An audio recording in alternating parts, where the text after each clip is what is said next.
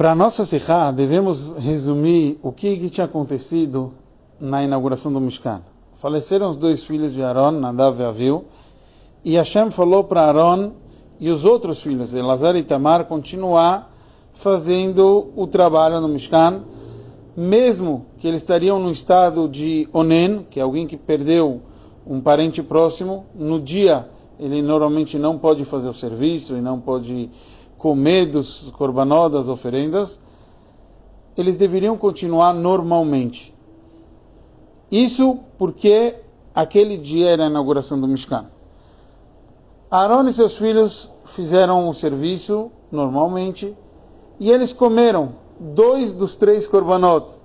Esses dois korbanot eram específicos da inauguração do Mishkan. O terceiro, que era de Rosh Chodesh, que sempre existe Rosh, Rosh então eles acabaram não comendo. Quando Moshe Rabbeinu viu isso, ele ficou muito chateado. E o versículo fala que Moshe Rabbeinu, ele começou a perguntar para eles, para os filhos de Aaron, que é isso? O que, que vocês não comeram? Hashem falou para vocês comerem normalmente. Então Aaron respondeu para Moshe, mas esse korban é o korban normal de todo Rosh Chodesh. Hashem tinha falado para comer o, aquilo que vai ser da inauguração do Mishkan. Isso eles comeram. Então no, no versículo fala, Vaitav Beinav, e ficou bem aos olhos de Moshe.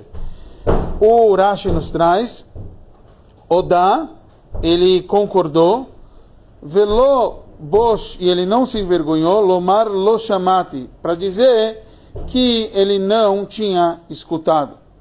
Ou seja, que ele não escutou de Hashem uma orientação específica sobre isso, então Aaron estava correto.